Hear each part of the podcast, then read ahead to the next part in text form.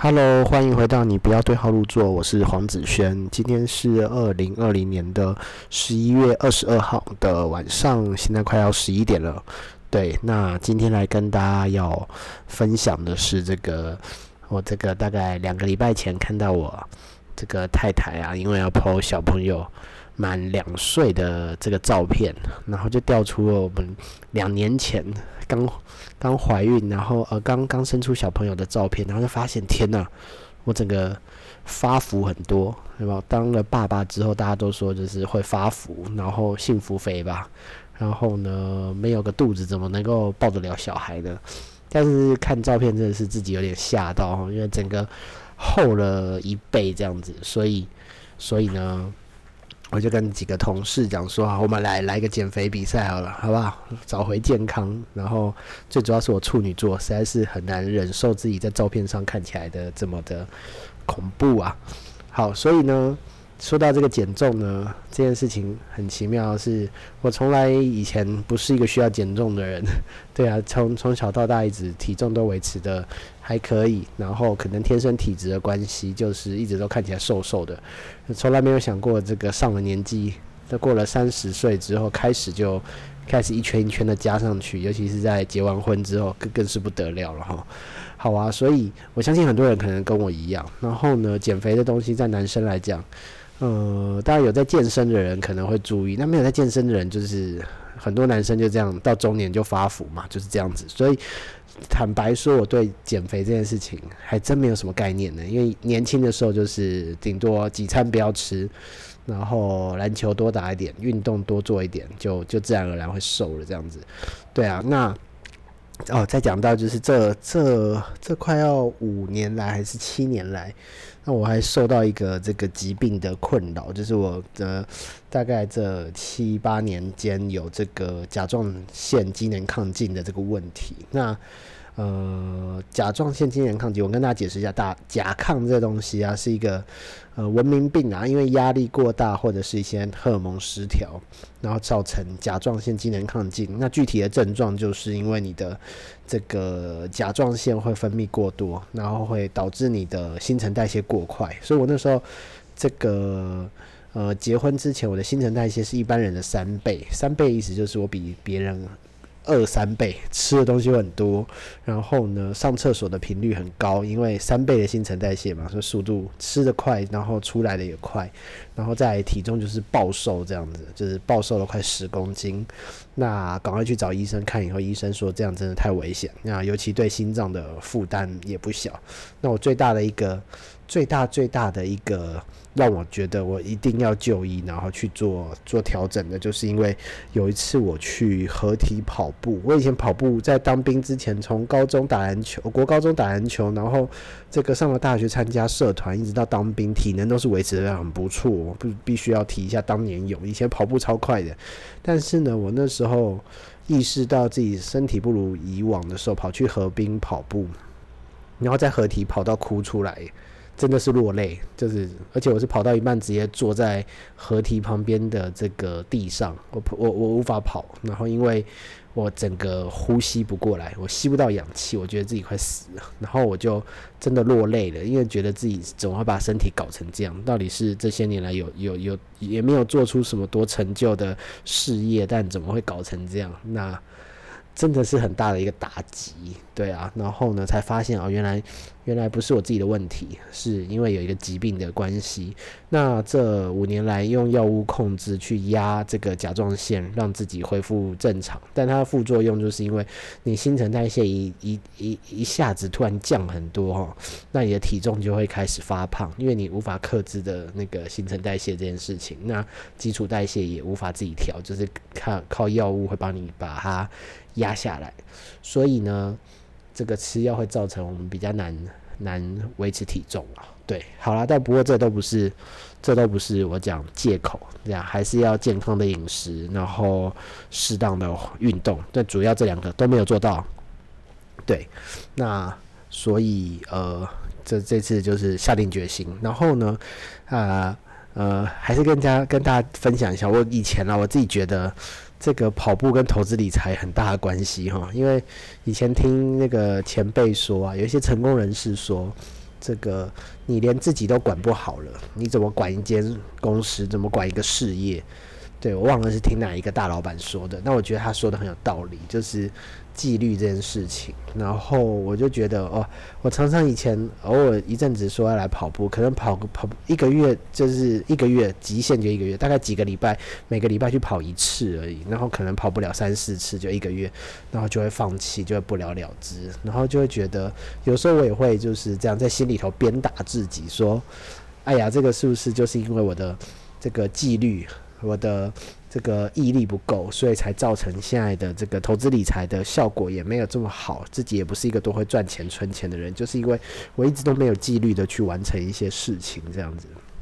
当然后来跟我的财务教练聊了一下，他拿掉我几个观念了。第一个是关于纪律，这样改天我们来聊一集关于纪律这件事情好了。因为纪律这件事情到底是好还是不好？因为有些人会造成大压力啊。然后另外一个是。这个投资理财，这个跟跑步的关系，这个是今天想要聊的，就是，呃，我觉得，呃，我我可能电影看很多，就会。就是想说，有一些成功的人士的时的生活习惯是这样：一大早起来，先去慢跑，做个运动，回来吃个早餐，然后看一下手机、电脑，把今天的事情处理一下，然后进公司，然后很有效率的处理完，然后下午就去游山玩水，这样想象中完美的人生，想象中这个富豪的人生是这样子啊。所以以前就觉得那个可以早上如果去跑个步是很不错的。那可惜呢，后来生了小孩就会发现，生了小孩以后时间再也不是自己能够控制的啦。所以，当然这可能也是一个借口，还是有很多生了小孩的人还是有在健身，有在运动。对，那所以不管怎么说，所以。大概一个礼拜之前，我就跟同事说：“来吧，我们来个减重比赛、减肥比赛，找回良好的体态。”所以我们就开始测量了这个体重啊、什么体脂啊、内脏脂肪啊。我以前实在是也没有了解那么多，一直都我还是那种老观念啦，以体重为主，就觉得体重变胖了，胖就是体重重这样子。所以那当然，因为这两年、这几年，应该这从林书豪出来这一年。大家都很网络上很流行这个嘛，就是拿林书豪跟连胜文的对照组，所以他们体重、身高都一模一样，就是体脂的不同造成他们的体型不一样。那这件事我就我就有收到，我就知道，呃，体脂这件事情很重要，就是不是我们只是重量减轻，有时候是要看重是重在肌肉重，还是看重在脂肪在重，对啊，脂肪重看起来就胖胖的这样。好，所以这次减重的目标，我们就放在把体脂降下来，维持一个健康体态这样子吼。好，但说到这个，今天可能会有很多有在健身的人，或者真的有在参与这个健身房啊，或者饮食调整的人啊。会可以，你们可以给我意见，因为我真的是门外汉，我真的不懂。那我只是在网络上我查到，我觉得比较适合我的方式，因为呃减重或者这种东西，我觉得还是因人而异，要看自己的生活形态、自饮食形态来做调整。那我自己的这个目前找到的方法是这样，我就拿我自己来当实验啦。啊，所以从上礼拜开始我就。规定自己也不是规定自己，我就尽量能够每个礼拜至少抽两天去跑个三千公尺，先把运动的习惯找回来。因为我觉得基础代谢，嗯，如如果你吃进去都没有运动，都没有代谢掉，我觉得是是一定会胖的，就是慢慢累积嘛。所以一定要把，因为毕竟小时候打篮球，国高中打篮球打这么凶，然后大学参与社团，这种在山上跑来跑去啊，然后。这个拓荒啊、登山啊、慢跑啊，这种样样来，所以这个消耗的也多。那当兵更不用说，消耗体能也是蛮大的。所以一旦没有这些消耗，然后再加上这个年纪到了之后，这个代谢下降，一定会胖的啊。这个用这个用理论、用脑袋在想是这样子啊。所以一定要找回运动的习惯，这是我觉得我自己可以做到第一件事情。然后呢？第二件事情呢，当然是饮食的控制。那饮食控制，我也看了很多网络的文章或者网友的建议，就是不要不要无缘无故去用节食的方式，因为年纪大了，已经不是你饿个一两餐就真的会瘦哈。所以那而且那样是伤身体的，所以我们还是要找一些尽量不伤身体的方法。所以我就看到了这个，呃，可能近年来有在流行一个这个所谓的间歇断食，一六八间歇断食。那间歇断食当然它也不一定是一六八啦，有很多的调整哈。那我解释一下，所谓的间歇断食就是呢，你拉长那个不用餐的时间，因为我们平常可能照三餐吃的话，可能早上七点起来会吃早餐，然后中餐十二点嘛，晚上可能八九点吃。好，假设我们九点吃完饭，到隔天早上的七点，这样多久？九点。到隔天早上三个小时，然后再到七点，这样是三个小时加七个小时，这样十个小时，中间大概间隔十个小时是没有用餐的状况哈。那他们这个理论就是尽量把这个没有用餐的时间拉长到看能不能拉到十六个小时，然后剩下的八个小时就是可以正常的用餐。那如此一来，你并不用去节食，你就是正常的吃你每天该吃的东西。那只是把时间浓缩在那八小时去完成这三餐，那这个对我来讲，我觉得我可能是可以做得到的。对，因为就是我每天晚上八点之前呢，用完最后一餐，然后到隔天中午十二点的时候再进食，这样那就跳过早餐。那当然，因为我早上可以，早上也蛮忙碌的啦，要接送小孩，然后要整理一下家务，然后要处理一下。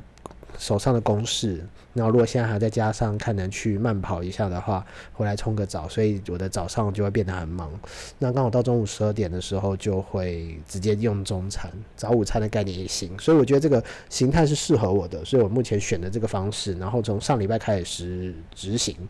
对啊，那来跟大家分享，我就把自己当做一个见证吧。对。啊，那以前是以前是要做到了再来讲说哦，我们吃什么菜单呐，我减重多少啊，然后吃什么菜单，做什么运动啊，消耗多少的那个热量啊等等的。那那我我这次就是想说从这个。从这个刚开始就记录这一切，有可能我会失败，有可能我会成功，但至少这都是一个经验，可以跟大家分享。我我我真的是门外行，我所以大家可以给我建议啊，给我回馈，你可以到 IG 留言给我，可以打打气，也可以在这个 Podcast 上下面这个给评分等等的吼。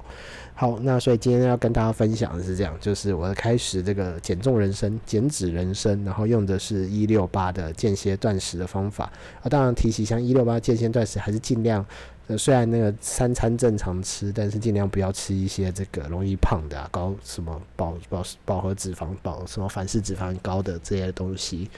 对，所以我们就是好了，试看看啦。今天就先跟大家分享到这边，我会陆续再陆续跟大家来分享这个我在这条路上的的经验，从菜鸟开始摸起。好啦，先这样了，拜拜。